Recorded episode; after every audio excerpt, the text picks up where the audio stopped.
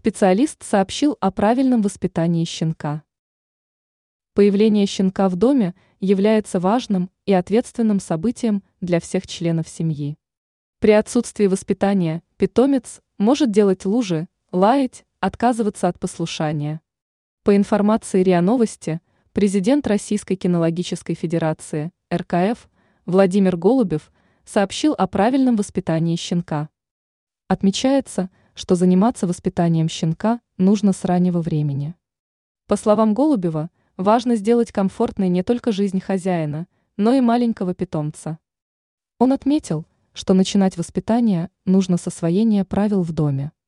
Для этого необходимо обозначить границы того, что можно и нельзя. Важно понимать, что собаке понадобится на это некоторое время.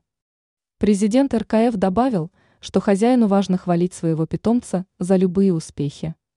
Кинолог посоветовал первое время убирать ковры, а вместо них стелить пеленки. Постепенно пеленки нужно убирать. Он также призвал владельцев животных не противостоять процессу изучения щенком окружающего мира.